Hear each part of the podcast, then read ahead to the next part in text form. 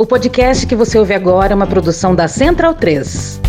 Quer ajudar a gente e permitir que a gente continue fazendo essa bagaceira aqui? Sim. Sim. Sim. Ah, que legal. Não, vacilão. Mas se você quiser e puder ajudar a gente, só procurar pela gente lá no PicPay ou ir lá no apoia.se barra medo e delírio. Ou se você tá fora do Brasil, irmão, tem o patreon.com barra medo e delírio em Brasília. Além da loja.medo e delírio em Brasília.com.br. Valeu para um caralho. Bora pra abertura. J Marques no Twitter. Giro rápido de impressões gerais sobre a eleição para o Conselho Tutelar. Ponto 1. Um. A inegável derrota do campo progressista contra uma ditadura fundamentalista com discurso de ódio em nome de Deus. Caralho. Ponto 2. Isso não é novidade. É uma merda. O campo progressista deixou de participar ativamente do Conselho Tutelar há mais de 15 anos e as consequências disso a gente vê eleição após eleição. Deu errado. Ponto 3. É verdade que a gente se empenhou muito nessa eleição e eu reconheço. É também verdade que grande parte das vitórias que conquistamos ocorreram em áreas de cidades brasileiras onde a chamada né, esquerda costuma vencer com frequência. E o ponto 4 é que o Conselho Tutelar, assim como a vida da infância e da adolescência, deve ser uma prioridade cotidiana e não apenas nos sensibilizar durante as eleições ou em casos midiáticos de violência. E parabéns a todos que tiveram a coragem de se envolver, seja como propagandeadores, eleitores ou candidatos. Não há vitória assistindo a tudo pela TV. E a gente não pode se acovardar. E Otávio Guedes na Globo News. Agora, mais do que direita e esquerda, eu vejo também o embate entre o Estado laico e o Estado religioso. Ih, rapaz. O conselheiro tutelar, você não tem que levar a sua fé. Colocar. Então é isso que a gente tem que observar, porque aqui no Rio de Janeiro não foi entre conservadores só e progressistas, não. Foi entre religiosos e quem defende o Estado laico. A gente tem visto assim, a questão religiosa é uma questão que tem que ser debatida sem medo nesse país. Sem medo. As igrejas aqui no Rio de Janeiro, na eleição do Cláudio Castro, funcionaram como partidos políticos, de botar fiel para ir na rua pedir voto. O próprio Cláudio Castro admite isso. A Igreja eh, Universal botou obreiro para bater em porta em porta e pedir voto. E há um medo, assim, de se tocar, de parecer preconceito contra uma determinada religião. Mas eu vejo no Conselho Tutelar, mais uma vez, essa tensão que é pouco debatida no país de um extremismo religioso, sem querer generalizar. Eu já estou falando não de Conselho Tutelar, mas eu vejo ali de pastores que pregam o evangelho do ódio. Mas a Igreja Católica, historicamente nesse país, também sempre se envolveu em assuntos. Nunca deu para dizer que o, Bra- o- o Brasil era um Estado, sempre foi, a República foi laica. Não foi. Só ver o monte de crucifixo que tem nas repartições públicas. Porra.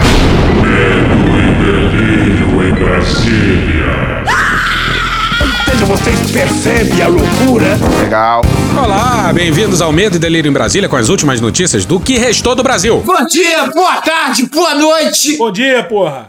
Por enquanto. Eu sou o Cristiano Botafogo. Cristiano, seu lixo. Seu lixo. Seu lixo. Seu lixo. Seu lixo. Lixo. Lixo. Ê, Cristiano. Aquele verme maldito. E o Medo e Delírio em Brasília Aquele podcast. Medo e delírio em Brasília. Medo e delírio, um beijo pra eles, né? Porra, seu medo e delírio em Brasília, pô. Eu não ouço medo e delírio. é escrito por Pedro Daltro. Abraço, Dal. Pedro E um beijo pro Pedro Daltro. Beijo, Dalton. Pedro Daltro. Pedro Daltro.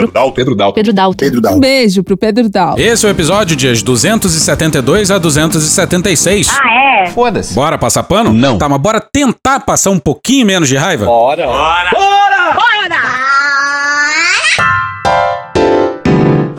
Urge algum brio. Porra. Faz tempo que o D2 Amarola, Amarola. não abre episódio aqui, hein? Então puxa daí. Ok, agora isso posto. Estamos de volta e hoje a gente não vai falar de dia 8 não, hein? Não vai falar de julgamento sobre o dia 8. Não vai falar de depoimento sobre o dia 8. Foda-se o dia 8. A Calma. gente vai cansando, sabe? E por isso a gente só vai falar do General Ridalto no segundo episódio da semana. Ridaldo! Quem?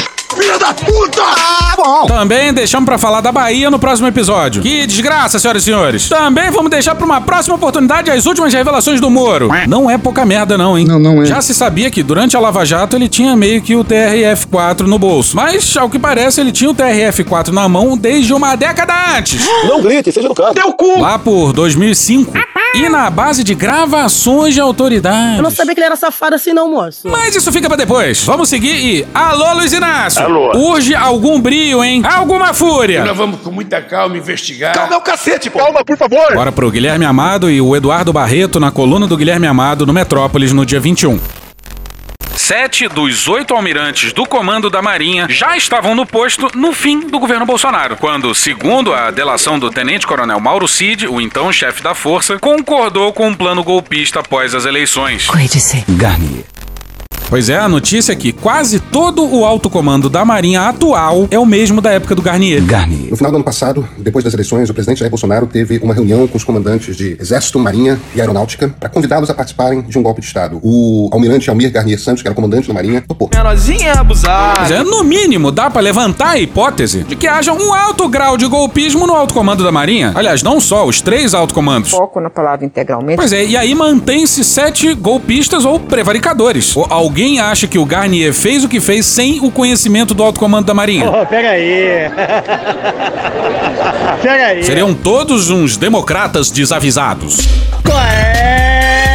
Isso já era sabido lá em 2022. O Lula sabia disso. O Múcio sabia disso, não que isso importe. Né? Eles verdadeiramente nós devemos às Forças Armadas que não queriam absolutamente golpe, estavam ao lado da Constituição, estavam ao lado do presidente da República, não houve absolutamente nada. Fode, porra! Por aqui mesmo, teve notícia no fim de 2022 dando conta de que o comandante da Marinha era ousado. Sou ousado! Até o neto do Figueiredo falava disso publicamente em dezembro de 22. Se não houver temor ao Exército, as Forças Armadas, de modo geral, a Marinha tem que ser elogiada nesse processo. Mas até o momento, pelo menos, pro Lula e pro Múcio tá tudo bem. Doideira! Nessa quinta-feira, dia 21 de setembro, o ministro da Defesa, José Múcio, Dá tempo de mudar ainda. É verdade. alegou que a revelação de Cid, abre aspas, não mexe com ninguém que está na ativa, fecha aspas. Mas até agora o ex-comandante Almir Garnier não respondeu se, ao sinalizar o apoio a Bolsonaro, tinha o respaldo do restante do almirantado, que incluía o atual comandante da Marinha. Pois é, dava pro Lula ter aposentado todo o alto comando da Marinha numa canetada só. Cadê a sua caneta? Mas não, a gente tá adentrando o décimo mês de governo e o Múcio continua ministro. Porra. E aí o que acontece é que os fazem o que querem e que bem entendem. Isso definitivamente Não é razoável. Fazem coisas como isso aqui, ó. Eduardo Barreto na coluna do Guilherme Amado no Metrópolis no dia 1 a Marinha não informa a composição de sua cúpula, o almirantado, e esconde que o almirante Flávio Rocha, ex-assessor do Planalto no governo Bolsonaro, integra o colegiado. É segredinho. Pois é, como isso já não é informação pública de start, a gente não sabe. Os caras estão se recusando a dizer quem integra o alto comando da Marinha. Meu irmão. Como o nome de Flávio Rocha não consta no site da Marinha, a coluna solicitou formalmente as informações três vezes na última semana e não obteve resposta. Eu prefiro ficar calado. Três vezes já pode pedir música, hein? Que tal essa aqui? Porra. Outro integrante da cúpula da força confirmou à coluna que Rocha compõe o colegiado. Ah, bom! E é tudo cômico demais. Cômico demais. Cômico demais. Putaria tá aqui. Sou aluno da quinta série. Mas bora pros detalhes dos três pedidos de informação feitos a Briosa e valorosa Marinha Brasileira. Isso aí é sarcasmo. Primeiro, no dia 21, perguntou quais são os atuais integrantes do Almirantado e qual era a formação do colegiado em novembro do ano passado, período da articulação golpista delatada por Cid. A Marinha não respondeu às perguntas e enviou uma nota oficial genérica negando irregularidades. Muito petulante. É a tática Paulo Maluf. Quero dizer com toda tranquilidade que eu não vim aqui para assistir baixaria. Dá licença, rapaz. Não lhe dou a parte porque eu tenho 11 minutos. Não lhe dou a parte. Não lhe dou a parte. As respostas não têm nada a ver com a pergunta. Acabou a entrevista? Acabou a entrevista. No último dia 25, a coluna fez uma nova demanda à assessoria de imprensa da Marinha. Dessa vez, especificamente sobre o almirante Flávio Rocha, que foi secretário de Assuntos Estratégicos da presidência O que é Aspone? durante quase três anos do governo Bolsonaro e era um conselheiro do então presidente. Abre aspas, Flávio Rocha já fez parte do almirantado, caso positivo de quando a quando, fecha aspas. Em resposta, no dia seguinte, a Marinha disse que Rocha entrou para o almirantado em novembro de 2021, mas não informou se ele continua no colegiado. E essa possível dubiedade na linguagem é irritante para um caralho. Tá irritado. Porra, era um simples sim ou não. Isso me irrita! Caralho! Calma. Citou que Rocha foi para o Palácio do Planalto de novembro de 2020 a dezembro de 2022 e que desde janeiro de 2023 era assessor do comando da Marinha. Em novo e-mail, as perguntas foram reforçadas pela coluna, que voltou a questionar detalhes sobre a atual composição do almirantado. A Marinha ainda não respondeu se Rocha compõe ou não a cúpula. Babaca do caralho. Pois é, um ministro da defesa, sério, agrediria verbalmente um punhado de almirantes nesse momento aí. Porra, é pra ficar puto, né? Puta que presidente. Bora pro Igor Gilov no dia 28 na Folha. O almirante Flávio Rocha foi muito próximo do ex-presidente. Logo após receber a quarta estrela, que identifica o topo da hierarquia, em 2020, ele foi convidado por Bolsonaro para ser seu secretário de Assuntos Estratégicos. Aspone. Com assento no Palácio do Planalto. Considerado muito preparado e fluente em seis línguas. Eu passei 45 anos no exército, nunca fui considerado incompetente. Isso explica um monte de coisa, né? Passou gradativamente a ocupar o espaço de um Itamaraty, então destroçado pela gestão de Ernesto Araújo. Aquele que dizia ser uma honra a qualificação de párea internacional então dada ao Brasil. Sejamos esse párea. Quando Bolsonaro conversou com Xi Jinping para tentar amainar uma crise criada por seu filho Eduardo, Na rede social, o filho do presidente afirmou que a China é culpada pela pandemia do coronavírus no mundo. que entrou em choque com a diplomacia chinesa, ele estava na teleconferência. Logo, missões sensíveis ao exterior lhe foram confiadas, como viagens para negociar armas em países árabes e a discussão para a adoção de combustível russo para o submarino nuclear brasileiro. Pois é, aparentemente o Itamaraty lida melhor com os malditos milicos do que o Múcio. Acho que qualquer um é melhor. Continua no Gilov na Folha. A pressão do Ministério das Relações Exteriores derrubou um dos integrantes do Almirantado, a cúpula da Marinha, mais associados ao governo de Jair Bolsonaro, do PL. Olha só. O almirante de esquadra Flávio Rocha não será mais secretário de Segurança Nuclear e Qualidade da Força e deverá ficar sem cargo executivo até ir para a reserva em março do ano que vem. Isso é o mínimo, isso é o básico. Com a virada do governo e o mal-estar generalizado da Marinha, Rocha é pouco. Sobrou para Múcio, que conhecia a Rocha desde os tempos em que o almirante era assessor parlamentar da Marinha, acomodar a situação. No papel, o militar foi nomeado em 10 de março como assessor do gabinete do comandante Olsen.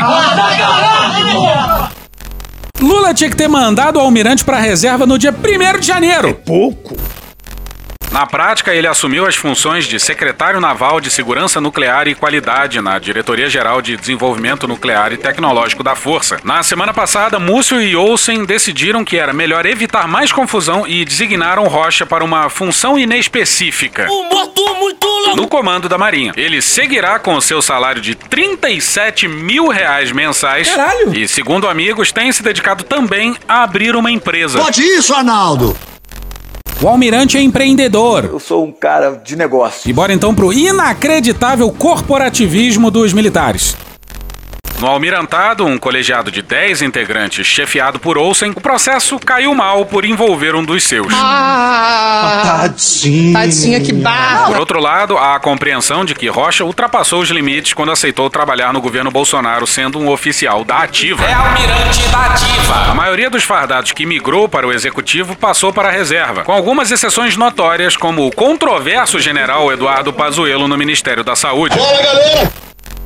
Esse pessoal que se fantasia de garçom e finge que não é com eles. Bora pro Vinícius Nunes no blog do Noblar no dia 23 no Metrópolis.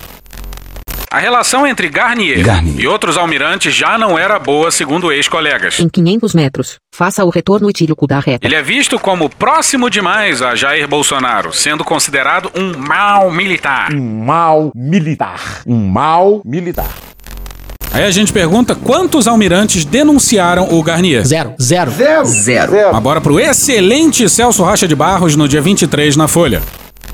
Se Cid estiver falando a verdade, o almirante Garnier, Garnier. é um desertor que deve receber o tratamento reservado aos desertores pelos códigos militares e pela tradição marcial. Traidor da Constituição é traidor da pátria.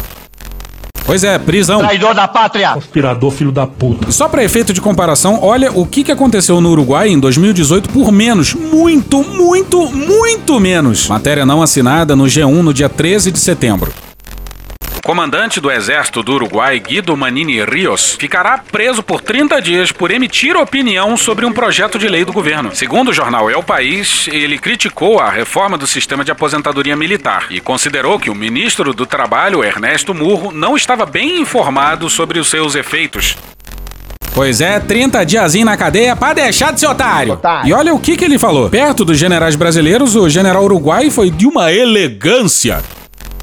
Ora, eu não posso atribuir ao ministro, de alguma forma, má fé, ou não posso nem acreditar, e não acredito que ele minta conscientemente. Só acho que não está bem informado. Se o ministro pegar uma calculadora, analisar os termos da lei e a realidade de um soldado nosso, vai perceber que o que eu digo é assim: o soldado vai ter que trabalhar mais anos para aposentar com a metade. É assim que funciona país civilizado, porra. E Infelizmente. o Brasil tá longe ainda de ser um. O salve do Congresso. Se o Bolsonaro tivesse sido reeleito ou tivesse conseguido dar o seu golpe, teria tido alguma intervenção no STF ainda nos últimos dias de 2022.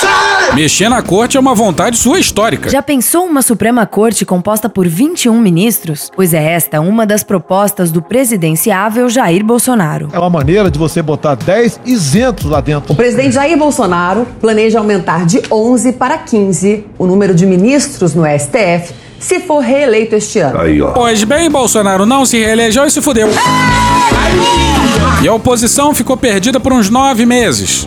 Mas nas últimas semanas eles começaram a se reorganizar.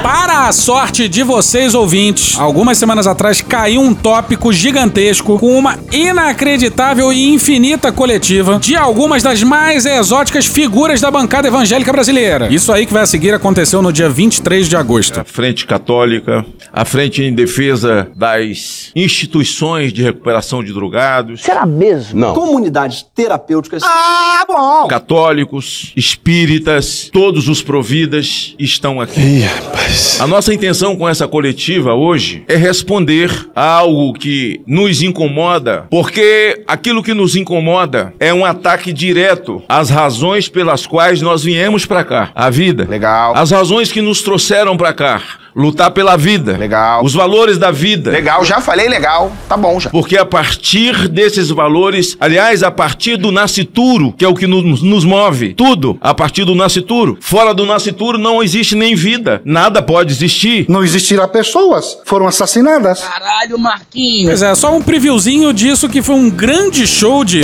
Pânico moral. Pânico moral. Pânico, pânico, pânico, pânico, pânico, pânico, pânico moral. O descolamento da realidade é maravilhoso. Mas para a nossa sorte, nós e vocês, vai ser só isso mesmo. Foda-se o resto dessa coletiva. Foda-se. Mas ao que parece, foi ali que a reação da oposição começou. Foi ali que a máquina de fake news voltou a funcionar. Kit gay. Kit gay. Kit gay. Kit gay. Kit gay. Kit gay. Na Venezuela não tem mais cachorro ligado, não. Na Venezuela não tem mais cachorro ligado, não. Mamadeira de piroca, banheiro unissex. Mamadeira de piroca, banheiro unissex. Droga, Aborto, cristofobia. droga. Aborto, cristofobia. Mas semanas depois, o STF formou maioria contra o marco temporal. Bom, contra daquele jeito, né? Mais ou menos. O Congresso, tarado por uma inconstitucionalidade, É inconstitucional esta porcaria. correu desesperadamente para aprovar o marco temporal no Senado. Eu não sabia que ele era safado assim, não, moço. Com a luxuosa relatoria de Marcos Rogério. Marco, Marco.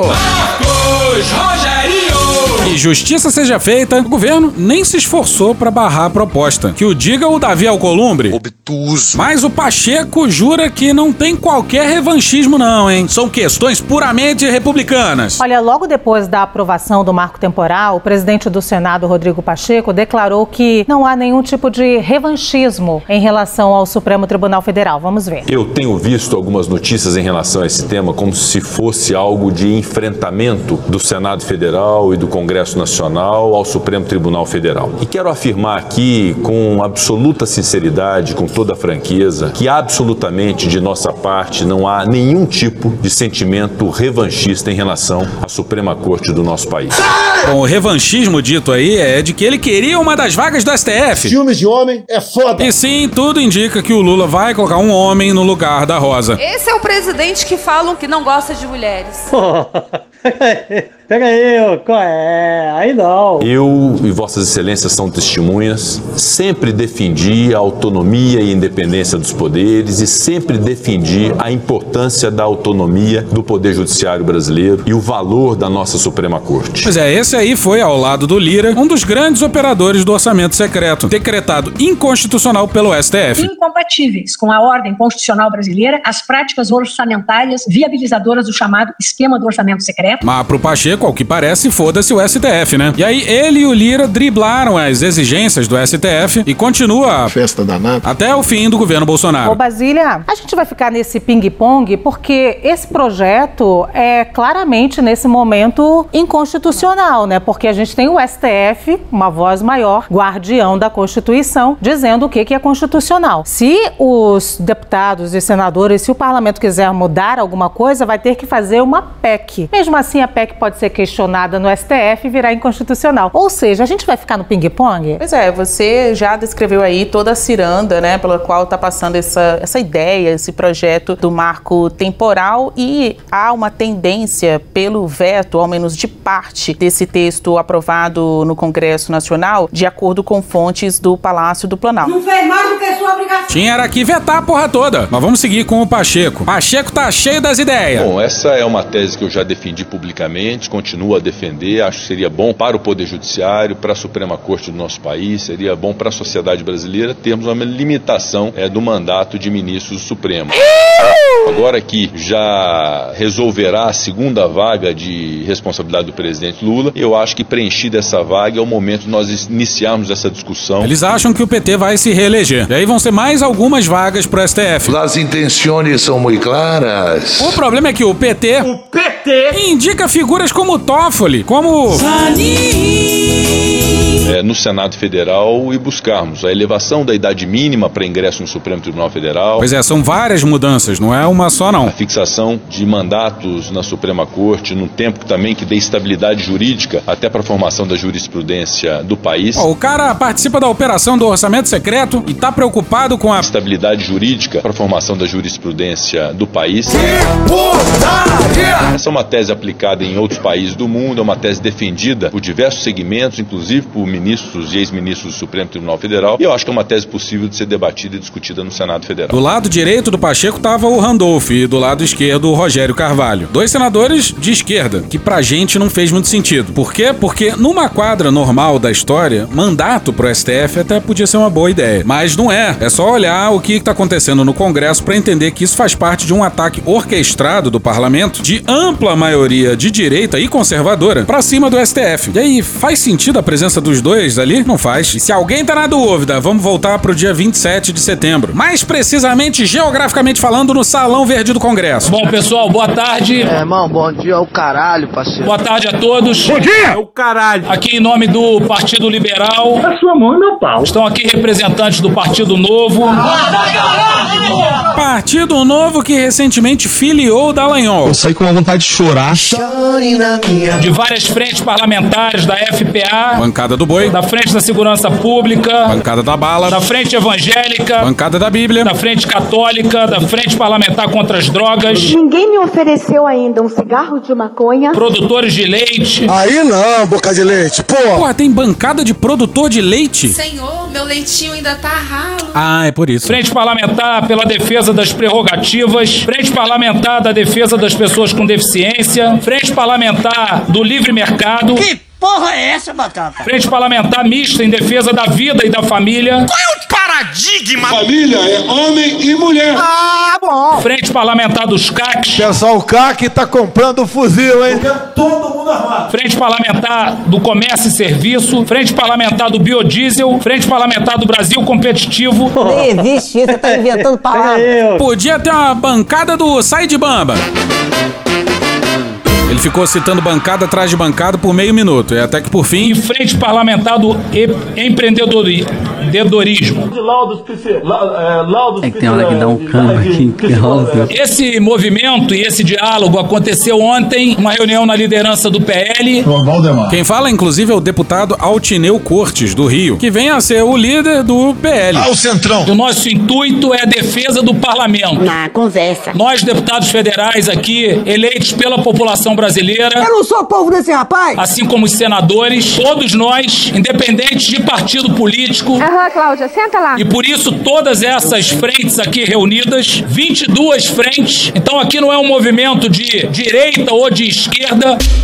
É um movimento do parlamento, em defesa do parlamento, em defesa da sociedade que nos elegeu. Bom, obviamente essa movimentação é da direita, né? Mas também tem apoio do outro lado. Infelizmente. Mas isso fica mais pra frente. Nós não podemos aceitar que tenham acontecido invasões ao poder legislativo. Pois é, em pleno século XXI, a gente aqui no Brasil flerta com um golpe que ia nos levar para uma espécie de teocracia. E quem mais botou frente quanto a isso, e tardiamente, foi o STF. E nem o tribunal como um todo, alguns ministros. E é isso que eles não suportam. Para além disso, o STF atua quando o Congresso não legisla e só quando provocado. Então, se o tratamento paritário, por exemplo, tá na Constituição, o STF pode determinar que o casamento homoafetivo é legal, apesar de não haver uma lei específica para isso. Se, por exemplo, também o Supremo entende o aborto como uma questão de liberdade individual e se é esse um valor da Constituição, ele pode atuar. Nos Estados Unidos, o aborto estava lastreado num caso da Suprema Corte, o Roe vs. Wade, desde os anos 70. Mas a quadra da história é tão escrota que em pleno 2022, a Suprema Corte voltou atrás com uma composição mais conservadora e os republicanos venceram. Ou seja, não tem essa não. Se o Congresso é contra algo, que legisle e que não seja inconstitucional. Ah, vamos voltar para nossa desgraça. Essas frentes reunidas com o Partido Liberal e com o Partido Novo vêm aqui defender as prerrogativas da Câmara dos Deputados e do Senado Federal. Pois é, pra essa galera aí que o Pacheco tá acenando. E aí a gente repete a pergunta aqui que o Randolph e o Rogério Carvalho estavam fazendo lá. E olha qual era o acordo com a direita brasileira que aparentemente estava sendo chancelado. Alguém precisa dizer, em Minas Gerais, do bem que o presidente do Congresso Nacional, senador Rodrigo Pacheco, está fazendo para o Brasil nesse momento. A história da humanidade está cheia de puxa-saco.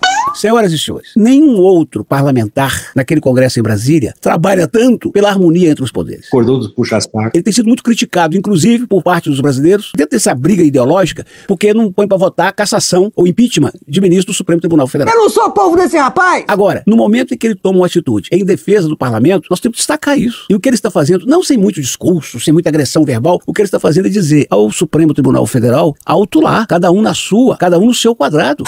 Cachorro tem de oito, cachorro tem de oito. O Supremo é sim o guardião da Constituição, mas não pode começar a ditar regras sobre marco temporal, sobre legalização de drogas, legalização de aborto. Não. Porque são temas sensíveis à sociedade brasileira e que têm que ser discutidos por quem de fato representa a população brasileira. Se não houver inconstitucionalidades. Mas quem é que representa o povo brasileiro? A bancada evangélica, a bancada da bala e a bancada do boi? Não pode, cara. Me desculpe os senhores 11 ministros do Supremo, mas ele deve se ater cada vez mais ao, ao seu fazer de proteção da Constituição e, quando provocados, numa questão legal, tomar atitude. Mas não pode decidir se deve legalizar a maconha, se deve liberar o aborto. Não pode. Não é bem assim. Não é bem assim, não. Mas é, a gente tá com um congresso cada vez mais conservador. É questão de tempo até que a gente tenha um pastor presidente da Câmara, pautando e despautando o congresso de acordo com a Bíblia. Um pequeno passo para um homem e um grande chute na cara do Estado laico. Estado é laico, mas eu sou cristão. Foda-se. E estamos flertando com a teocracia no parlamento. Aborto versa sobre direitos individuais, saúde pública. Questão de drogas versa sobre direitos individuais, sobre segurança pública de forma pragmática. Não é exclusividade do Congresso, não. E se depender do Congresso, daqui a pouco nenhum aborto vai ser permitido, nem os previstos por lei. Infelizmente, a Argentina aprovou o aborto. No meu entender, isso é assassinato. Eu sou totalmente contrário a qualquer hipótese de aborto. Foda-se. E aí, meu amigo, foda-se que foi estupro de uma menina de 11 anos. Foda-se que o feto ameaça a vida da mãe. Foda-se que a vida daquela criança vai ser uma merda. Não é à toa que a Suprema Corte tem 11 ministros e o Congresso Nacional tem 513 deputados e 81 senadores. Não, nada a ver, irmão. Uma coisa é uma coisa, outra coisa é outra coisa. Mas é o mesmo papo do Lira sobre dinheiro. Um ministro de Estado, por mais competente que seja, Camila, nem fez concurso, nem teve votos e nem conhece o Brasil na sua totalidade como os parlamentares conhecem, lá dos menores rincões, dos menores povoados povoados, os menores distritos, das necessidades. Então, o discernimento e a decisão dele sempre estará piorada em relação aos parlamentares. Não. Falta de coerência e de planejamento na utilização de verbas federais e do categórico descumprimento dos deveres de transparência com o emprego do dinheiro público. Exatamente isso. Suavemente, mineiramente, ele está dizendo aos senhores ministros do Supremo o seguinte: alto lá, independência dos poderes, harmonia e respeito. Aquele princípio básico de Montesquieu. Os poderes são harmônicos entre si e independentes, cada um na sua. Como atrapalham o Brasil? Alguns extrapolam aqui na região da Praça dos Três Poderes. E olha o que, que disseram lá na Gazeta do Povo. Ih, rapaz. Ao que ponto chegamos no Brasil aqui? A rebelião dos congressistas pode ser uma oportunidade para um grande debate no país, uma grande reflexão. Olhando de forma desapaixonada, Não fode, meu irmão. estaria o STF extrapolando suas funções? Você vai o quê? Defender em abstrato os princípios do Estado Democrático de Direito? De jeito nenhum. Quem defende em abstrato, depois engole o Hitler, certo? É legítimo que juízes saiam instaurando processos por conta própria sem serem provocados para isso? Por que será? Te amo, te amo, te amo, democracia. Democracia, eu te amo, eu te amo, eu te amo. Mas por mero protagonismo? Cachorro do Supremo. A quem cabe debater e decidir uma revisão da legislação atual sobre o aborto, sobre a demarcação de terras indígenas, descriminalização das drogas e imposto sindical? Pois é, sobre isso que isso versa. É sobre uma Suprema Corte que vem sendo a única barreira pra gente não virar uma teocracia em pleno século XXI. Caralho! Indo além,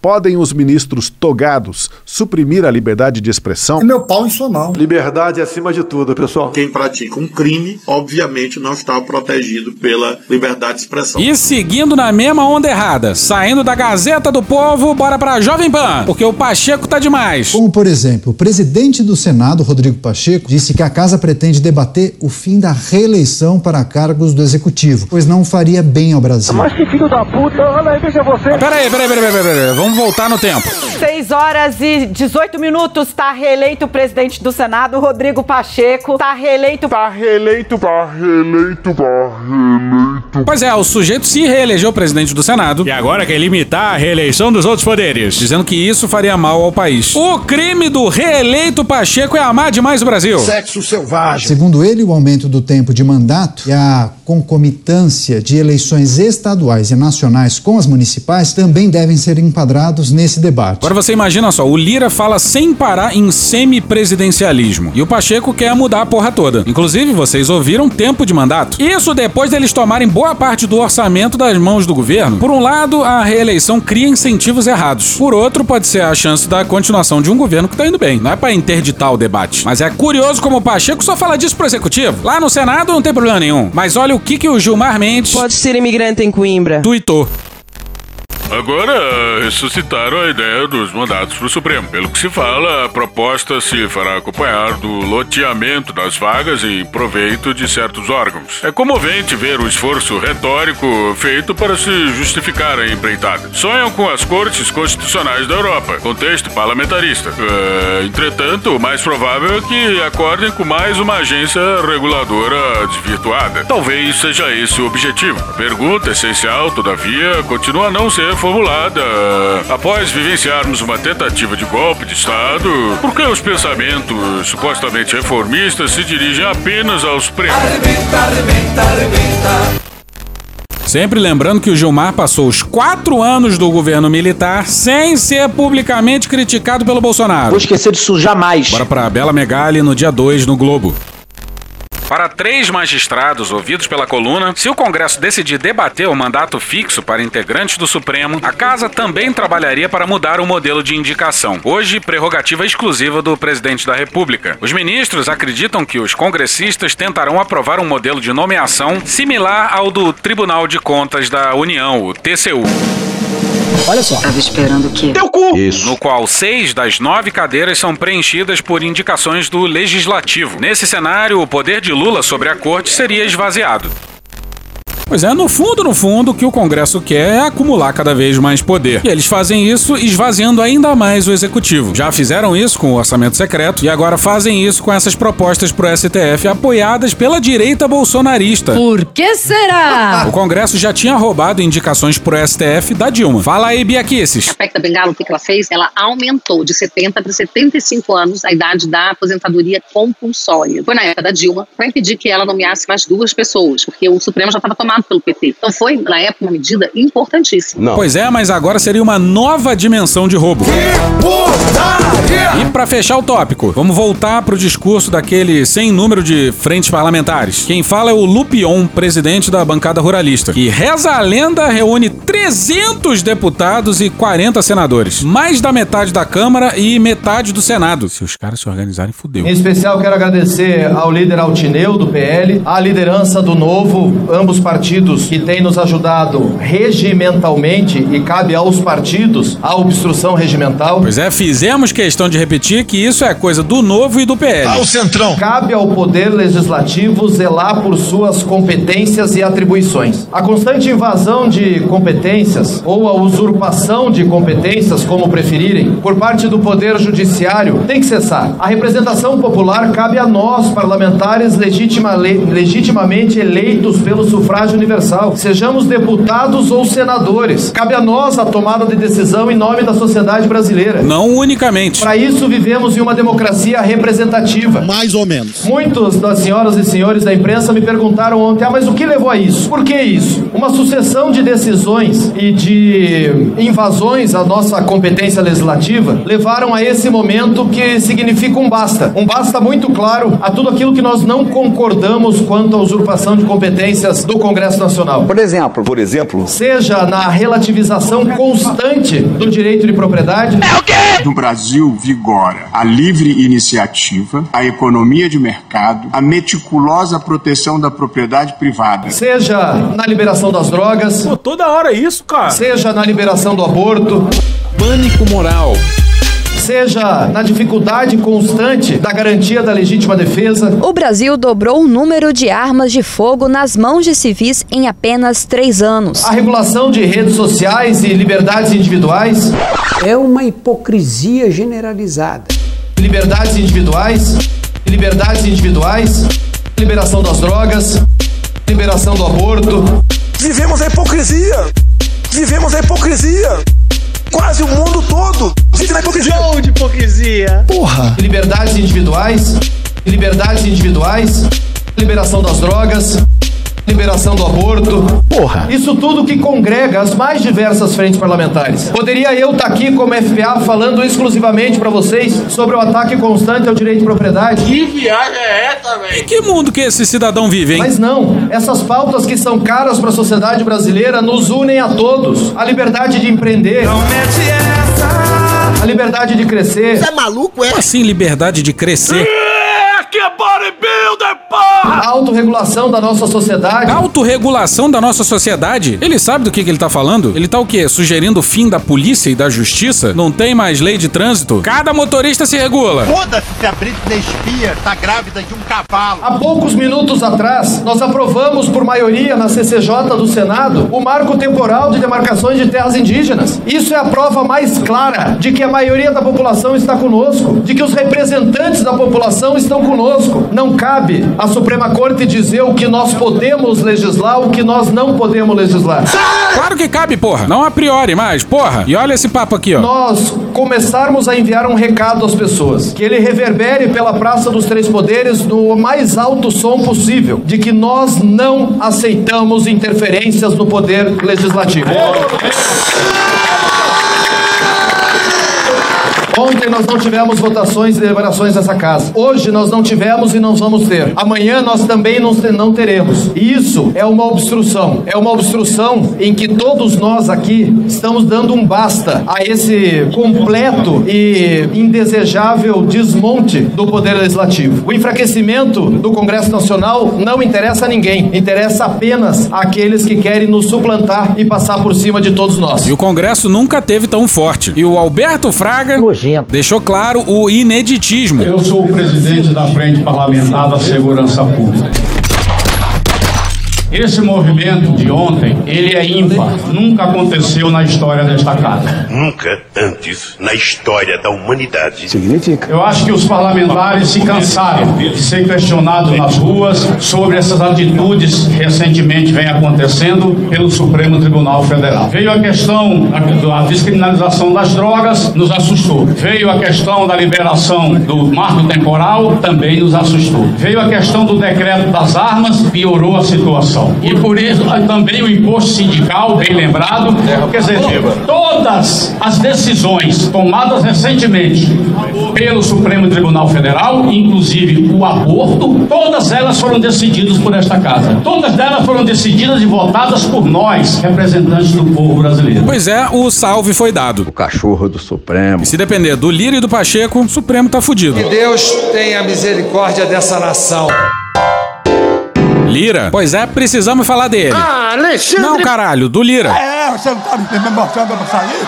Arthur Lira é esse grande altruísta que vive dizendo coisas desse tipo aqui, ó. Eu sempre combati os governos de coalizão, eu sempre fui contra a participação do Congresso, eh, principalmente em ministérios. Eu sempre defendi essa tese de que cada poder tem que se restringir à sua circunscrição constitucional. Mas a realidade vive desmentindo o Lira. E às vezes o próprio Lira desmente o Lira. Como nessa entrevista que ele deu pra Folha há umas duas semanas. Sim, estamos atrasados por um caralho. Matéria da Júlia Scheib, do Tiago Rezende, da Camila Matoso na Folha no dia 17 de setembro. Cria vergonha, cara. Vai trabalhar. Qual é a situação da Caixa Econômica? A Caixa faz parte do acordo com os partidos. Porteira fechada com as 12 vice-presidências incluídas? Esse foi o acordo. Estrategicamente discreta. Quando as trocas serão efetivadas? Eu tenho uma conversa com o presidente Lula por esses dias. Alô? Ainda vou ter que conversar internamente no meu partido. Os nomes serão colocados à disposição do presidente que fará a escolha. Essa parte do acordo é tratada diretamente com o senhor? Ali as coisas têm que ser tratadas com muita transparência. E vão ser tratadas com muita clareza. E vão ter, claro, indicações políticas que não serão criminalizadas por isso. A turma terá responsabilidade. Não, esse texto é maravilhoso. Quem foi que escreveu? A exoneração é o primeiro convite para quem não andar corretamente. A conversa inicial era que ou na cota do PP ou na minha cota isso fosse indicado. Mas isso será bem ampliado para todos os partidos que fizerem parte do acordo.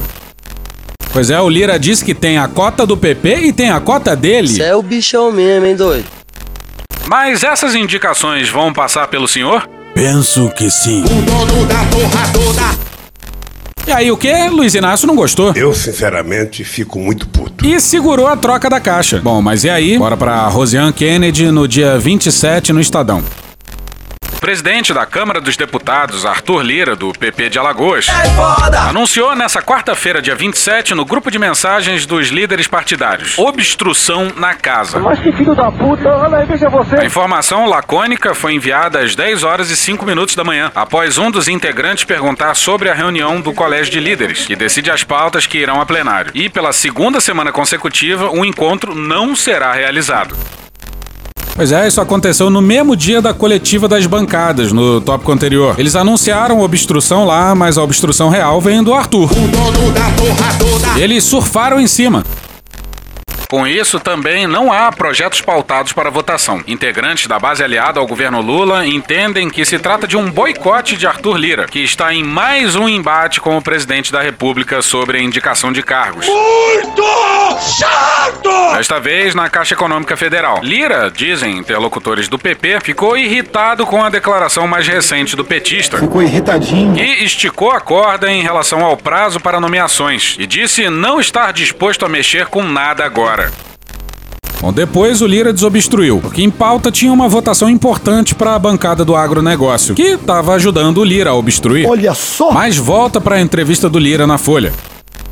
O governo tem que ter esse cuidado. O atual governo, eu tenho dito, tem que ter esse cuidado com alguns excessos que estão aflorando. Eles tinham sido resolvidos, estão aflorando de novo, com muita particularidade. Tem exemplo? Tem vários. Tem o Braga Neto. Tem outros aí. Polícia Federal não trabalha nem como promotor de justiça, nem como juiz. Ela tem que ir até a investigação. Acabou a investigação, Acabou o papel. Ela não pode ir além disso. Tem policiais indo além disso. Em 50 metros, tire o cu da reta. O que o senhor acha de a APF fechar acordo de delação sem o MPF? É ruim. Tem que ter o aval. Democracia, eu te amo. De qualquer maneira, o Ministério Público é o dono da ação. Se ele não participa, se ele não vê, se ele não discute na frente, como é que vai andar? Então acho que quando você começa a extrapolar os seus limites, você começa a desvirtuar o sistema institucional brasileiro. Olha quem está falando. Isso também vale pro Xandão, que presidiu inquéritos de ofício feitos à revelia do Ministério Público do Aras. Momento de uma cognição incompleta. Bolsonaro e aliados têm sido alvo de investigações. O tenente-coronel Mauro Cid acabou de fechar uma delação premiada que especula se deve mirar no ex-presidente. O senhor vê excessos de investigadores nesse caso? Eu sempre condenei ontem e hoje delação de réu preso. Todo mundo era contra a delação de réu preso lá atrás. Nós estamos tratando de delação de réu preso hoje de novo, feita pela Polícia Federal. Emitir juízo de valor sobre a questão de mérito não vou fazer. Não conheço o conteúdo da delação. Agora, ponto pacífico é que delação de réu preso é impossível.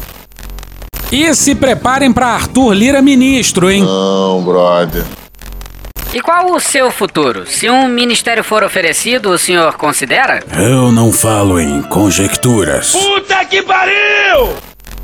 E aqui a gente precisa relembrar dessa fala aqui do Elmar Nascimento. Quando a gente leva uma obra, seja via Ministério da Agricultura, da Integração Nacional, da cidade, há todo um processo burocrático que envolve passar pela Caixa Econômica Federal, com várias burocracias, que leva 3, 4, 5 anos para iniciar e concluir uma obra, por, mais, por menor que seja isso. Já na saúde é diferente. Na saúde, você cadastra de manhã, você empenha de tarde, você paga no outro dia, fundo a fundo. Então, é como se 50% dos recursos que são destinados via saúde que tem interferência nossa, fosse pagamento à vista. Quando você fala muito sobre saúde, tem muito disso. Eu sequer conheço a ministra da Saúde, deve ter um currículo muito bom. Agora, é, muito se fala é por conta disso. Quando a saúde não está funcionando, essa interlocução, os prefeitos estão na base reclamando porque estavam acostumados a ter uma regularidade na transferência de recursos, afeta o governo. A saúde, eu diria assim, por conta dessa capacidade de transferência fundo a fundo de recursos, ela, ela meio está ligada com o humor da Câmara e do Senado. Pois bem, bora para Rosiane Kennedy e o Augusto Tenório na coluna da Rosiane Kennedy no Estadão no dia 21.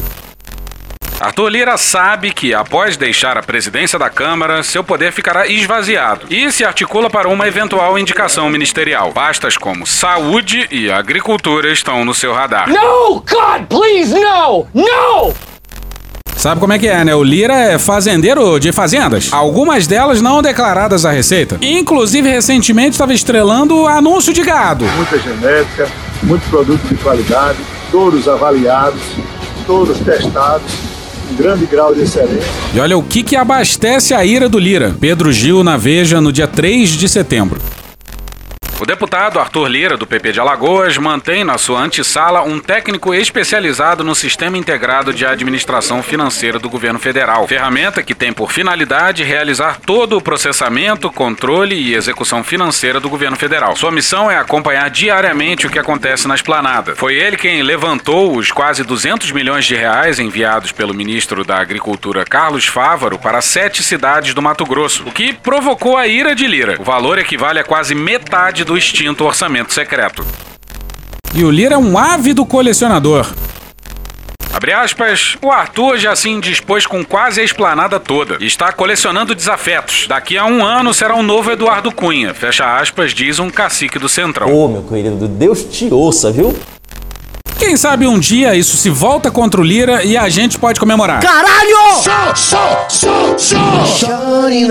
E hoje a gente fica por aqui. Esse episódio usou áudios de TV Câmara Distrital, UOL, SBT News, Intercept Brasil, J. Marques, Brian McKnight, Gaveta, Instituto de Economia da Unicamp, TV Fórum, Globo News, Rede Globo, TV Senado, Choque de Cultura, Gil Brother, Hermes e Renato, Casimiro, Galãs Feio, Juliano Cortinhas, Desce a Letra, Canal Meio, Rafa Mon, Thaís Bilenque, Natuzaneri, Angu de Grilo, Sâmia Bonfim, Maria Rita, Xadrez Verbal, Mônica Debole, Breno Pires, Não Inviabilize, Alfredo Rolo, ICL Notícias, Porta dos Fundos, História Pública, Estúdio CBN, Petit Jornal, Meteoro Brasil, Podcast Pauta Pública, Franciel Cruz, Professor Pasquale, Carla Bora, D2, Planet Ramp, Jogo Defante, TV 247, O Antagonista, Terra Brasil, Midcast, Programa do Ratinho, FUP, Atabaque Produções, TV Brasil, Pedro Dória, 021 Richard, Jovem Pan, Falha de Cobertura, Drauzio Varelo, DPF Tubes, Nosferato Sound Effects, TV Justiça, Sérgio Malandro, Flow, 5 Alguma Coisa, Planeta Azul, Zorra Total, Stallone Cobra, Village People, Valadão TV Oficial, Vitor Camejo, Papo de Política, Cauê Moura, Bonde do Tigrão, Vai Que Cola, José Neumani Pinto, Felipe Neto, TV Câmara, Alexandre Frota, Orquestra Brasileira de Música Jamaicana, Os Incríveis, Câmara dos Deputados, Thiago Rodrigo, Greg News, Valem Bandeira, Nova Escola, Bárbara Sacomori, Poder 360, Pânico, Rádio Band News FM, Sidney Magal, CNN Brasil, Vanessa Rangel, Metrópolis, Léo Santana, Bahia Cast, Tatiaia, Açaí de Bamba, Diário do Sertão, Show da Xuxa, Fantástico, Bonde das Maravilhas, Podcast Panorama CBN, Jornalismo TV Cultura, Gazeta do Povo, Foro de Teresina, CBN, Brasil de Fato, Pingos nos Is, Bruno Aleixo, Roberto Leal, Jorge Dudu, Desmentindo Bolsonaro, Portal Uai, Record News, Revelação NBR, Rony Von, De Noite, O Poderoso Chefão, The Office, Andréa Werner, Histórias e Músicas do Carnaval Carioca, Atila Yamarino, Programa Silvio Santos, Programa Cadeia, Carmina Burana, Matheus Canela, Leandro Rassum, Tiquititas Brasil, Não Adivinho, Chirtãozinho Chororó, Elaine Gontijo, Band Jornalismo, Grupo Metrópole, Guilherme Bolo, Jornal Globo, Israel e Rodolfo, Podcast, Flip, Hoje Tem e MTV. Thank you! Se quiser e puder, pinga um lá pra gente no PicPay ou no apoia.se barra medo e delírio. Porra, doação ao caralho, porra. Não tem nem dinheiro pra me comprar um jogo de videogame, moro, cara? Assina o nosso feed no seu agregador de podcast favorito e dá uma olhada nas nossas redes sociais. E também no loja.medoedelirioembrasilha.com.br. Eu sou Cristiano Botafogo, o Medo e Delírio em Brasília é escrito por Pedro Daltro e um grande abraço. Bora passar pano? Não. Mas bora passar menos raiva? Bora.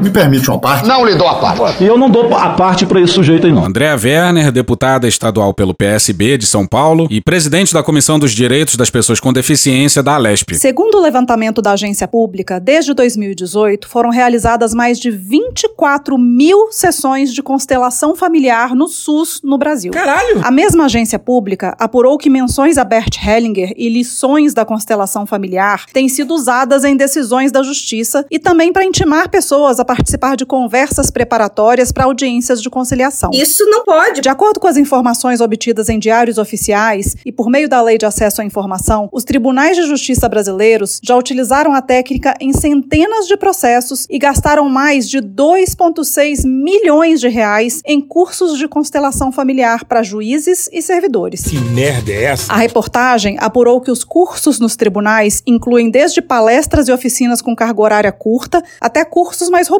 que chegam a 100 horas aula, com obrigatoriedade de estágio supervisionado para conclusão. Olha só. Na maioria dos casos, as formações foram ministradas por servidores dos próprios tribunais ou por instituições contratadas. O que, que isso quer dizer? A constelação familiar não é reconhecida pelo Conselho Federal de Psicologia e nem pelo Conselho Federal de Medicina. Olha que coisa curiosa, né? A prática, criada pelo alemão Bert Hellinger, se baseia na noção de uma estrutura ideal e padrão de família onde há uma hierarquia. O homem é superior, a mulher deve ser submissa e os filhos devem honrar os pais. Olha o tamanho da merda. Quando alguém foge do seu papel nessa ordem, o desequilíbrio causaria todos os tipos de problemas. Hellinger diz que o papel ideal da mulher é servir e obedecer ao marido em tudo. Ah, vá merda, porra! Se houve uma agressão no núcleo familiar, a vítima também foi responsável, porque houve uma desarmonia naquele sistema. Isso me irrita! Sobre pais que abusam de filhos pequenos, o Hellinger tem uma visão, no mínimo, revoltante. Abre aspas. Numa forma comum, o incesto é uma tentativa de compensar um desequilíbrio no dar e receber dentro da família, geralmente, mas nem sempre, entre os pais, diz o criador da doutrina. Abre aspas. Quando este é o caso, o perpetrador teve algo negado. Por exemplo, o que essa pessoa faz pela família não recebe o reconhecimento devido. Então, casos de incesto muitas vezes acontecem porque a mulher, sentindo-se culpada por não servir ao marido bem o bastante, acaba inconscientemente oferecendo-lhe a filha. Segundo Hellinger, o modelo que vê o incesto como um crime cometido contra a criança geralmente não ajuda em nada. No livro Conversations with Bert Hellinger, o pai da constelação familiar afirma que vítimas de abuso sexual infantil que se tornam prostitutas fazem isso por amor inconsciente ao abusador. Meu irmão, que porra é essa? Pra carregar a culpa dele. Qualquer ato sexual gera vínculo, até um estupro. Que loucura. Que é violência, não sexo, vamos esclarecer. Por isso, a recomendação para as vítimas de abuso sexual ou violência doméstica é que reconheçam o laço de amor que as une ao abusador e assumam sua parcela da culpa. É isso aí, você não ouviu errado, não. Nas sessões de constelação são feitas dramatizações das situações de violência. E é importante ressaltar que muitos consteladores não são psicólogos. Isso é perigoso, pois a pessoa vitimizada pode entrar em crise e não será amparada devidamente ao reviver o seu trauma. No judiciário, são usados bonecos nas dramatizações e o constelador recebe informações do, abre aspas, campo morfogenético, fecha aspas, que revela segredos até dos antepassados. Puta que pariu! Às vezes são bonecos em um tabuleiro, às vezes fazem com bonecos flutuantes. Aí analisam a direção na qual os bonecos flutuam para inferir sobre situações da vida dos constelados e seus antepassados. E muitos juízes estão se baseando nisso para definir pensão, guarda de filhos e até penas relacionadas a casos de violência doméstica. Caralho! Há estudos realizados na Holanda que mostram que as práticas das constelações familiares podem levar à ideação suicida, e isso já é grave o suficiente para que essa prática seja repensada. Quem diz que não há estudos científicos, mas que vê resultados positivos na prática no consultório se coloca no mesmo nível dos charlatães que vendiam alvejante para curar autismo. Bizarro. Sim, isso está no catálogo de práticas integrativas do SUS, o que é absurdo. Que coisa absurda. Dinheiro público tem que ser gasto com o que tem evidência. Chega de mentiras! Dinheiro público é escasso e tem que ser bem aplicado. Há mães escutando nos CAPs que os filhos são autistas porque alguma mulher antepassada da família fez um aborto. Filho da puta! Ou um antepassado matou alguém. Houve um caso no judiciário em que o constelador falou para uma mulher que ela não era filha biológica do pai, mas do tio. E mesmo com o exame de DNA, ela continuou acreditando. Vários absurdos. Em um cenário em que não há fono para crianças autistas no SUS e da extrema alta de feminicídios, isso é um escárnio com o contribuinte. É verdade. E é por isso que eu protocolei um projeto de lei na Assembleia Legislativa do Estado de São Paulo proibindo a prática de constelação familiar nos órgãos públicos do Estado. Tá certíssimo. Quem quiser continuar pagando será livre para fazê-lo, mas o Estado precisa ter responsabilidade no uso do dinheiro público frente a tantas pessoas em situação de vulnerabilidade precisando de amparo. Por fim, a transcrição de um vídeo com a participação de Bert Hellinger. É levado a ele o caso de irmãs abusadas pelos três irmãos e pelo pai. E ele comenta: Qual é a função da relação de amor entre os irmãos e as irmãs? Os irmãos salvaram as irmãs do pai. Frequentemente, se existe relação sexual entre irmão e irmã, é feito para salvar a garota do pai ou vice-versa, para salvar o filho de sua mãe. Que porra é essa, Batata? Sobre juízo moral, melhor deixar pra lá. Isso é conservadorismo? Isso é família tradicional? Fica aí o questionamento para quem defende as constelações familiares em nome da defesa da família. Teu cu! Acabou? Não. Da forma como vocês nos recebem, com muito calor humano, com muito carinho. Tenho certeza, nós juntos mudaremos o destino do nosso país. A todos vocês, meu muito obrigado pela oportunidade. Obrigado, meu Deus, pela segunda vida e pela missão de estar à frente do Executivo por quatro anos. Se Deus quiser, se essa for a vontade dele, no futuro nós voltaremos. Um grande abraço a todos vocês. Tomar no cu, cara. Um cu. Um cu. Acabou? Não. Acabou sim. Acabou? Acabou. Acabou. Porra, acabou. Beijinho, sigamos com muito amor e poesia. Ouve a voz do seu períneo. A boca é um ânus da face. Varanda do pum. Lexotan não se toma na veia. Essa porra é maconha? Quando você é jovem, qualquer pessoa que tem um baseado vira seu amigo. O Bolsonaro sendo atropelado. Tô de acordo. Fazer as pessoas passarem fome. É isso. Cenoura, cenoura. Mais ou menos isso. Que porra é essa aqui? É maconha essa porra? Quem fuma 200 baseados? Muita gente. Muita, mas muita gente. Muita gente. Muita gente. Muita gente. Muita gente. Muita gente. Muita gente. Conversa de bêbado. Algum delírio. Presunto Parma, vamos lembrar, não é qualquer presunto. Não é proibido no Brasil transar. Nem todo mundo reage bem a um eletrochoque, né? Antigamente as pessoas ainda coçavam a virilha, hoje nem isso coça mais. Pegue sua Toyota, empurre dentro do seu cu. Um opalão, um chevette, um gol bolinha. Vai deixar eles mijarem em cima de você? Lixo. Arrombado. Vai entrar o grosso. O grosso chegou! Ai, que dor no meu pau! Eu sou um especialista em pau. É a piroca. Ela é bastante extensa. Também entra, também entra. Cadê os machos? Eles têm um pênis. Há controvérsias. Contém ovos. Não esqueça de lavar os testículos, a virilha e o ânus. Os galináceos têm pênis. Tem graça esse final? Não, né? Desculpa. Desculpe! Desculpe. Desculpe. Desculpa. Desculpe. Acorda, vagabundo! Acorda! Acorda!